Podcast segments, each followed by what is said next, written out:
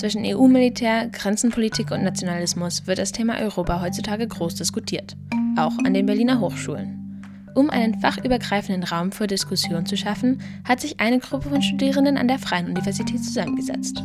Die Hochschulgruppe European Future trifft sich alle zwei Wochen, um in einer lockeren Atmosphäre EU-Politik und Strukturen zu diskutieren und Veranstaltungen zu planen.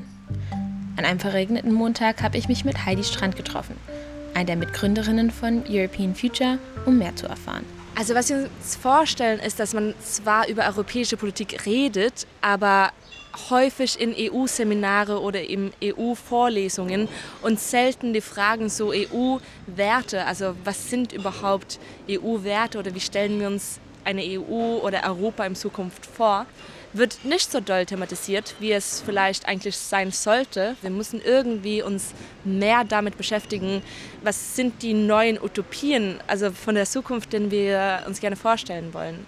Ähm, wir wissen ja gerade, wir brauchen Transformation in viele Richtungen, was Umwelt angeht. Wir brauchen Transformation, was soziale Gerechtigkeit angeht. Äh, und viele dieser äh, Themen werden ja innerhalb der EU-Politik diskutiert und viele die von den wichtigsten Entscheidungen werden auch eben auf EU-Ebene getroffen. Ähm, und ich glaube, es ist uns ein bisschen unklar, was genau EU-Politik heißt und was Nationalpolitik und Lokalpolitik heißt. Und ähm, das soll mehr thematisiert werden. Die Gruppe besteht zwar hauptsächlich aus Politikwissenschaftsstudierende, aber es sind auch einige Volkswirtschaftler dabei, auch ein paar von Jura und sogar eine aus den Theaterwissenschaften. Äh, wir sind noch nicht so viele, aber hoffen halt eben, dass viele Leute dazukommen wollen, auch mit unterschiedlichen politischen Ansichten, weil es eben um die Diskussionen geht. Also eben um die Diskussionen gehen soll aus ökonomischer Perspektive, aus politischer äh, Perspektive, aus äh, juristischer Perspektive. Was, was braucht man, was können wir, was wissen wir und ähm, wir müssen mehr darüber diskutieren, um Leute auch so engagieren und sagen, EU-Politik geht mir was an. Wie schätzt du eigentlich die Lage von der EU ein? Ist es so stürmerisch wie das Wetter jetzt gerade?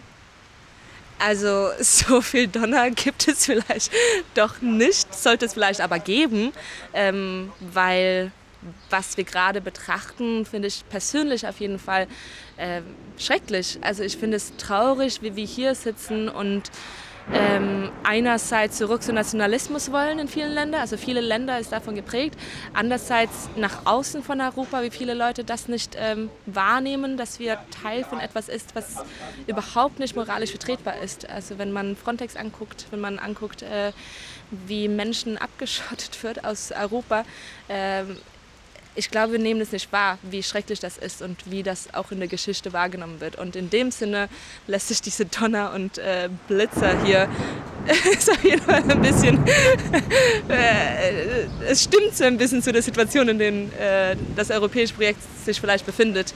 Ähm, aber ich glaube, es gibt hellere und sonnigere, sonnigere Tage, als was wir gerade erleben. Ähm, aber nur, wenn wir als junge Generation sagen, so, es reicht uns und ähm, neue Alternativen anbieten und neue Situationen anbieten und neue Zukunftsvorstellungen, wie wir zusammen ökologisch und solidarisch leben wollen. Und EU-Politik ist leider oder vielleicht gut so ein Teil davon. Aber ein bisschen weniger Regen wäre vielleicht auch toll. Aber ob stürmisch oder sonnig, Europapolitik betrifft uns alle. Umso wichtiger ist es deshalb, dass wir uns als EU-Bürger und Bürgerinnen gut informieren. Wenn wir das tun, können wir vielleicht das Vogelgezwitscher als Hoffnung für Europa sehen.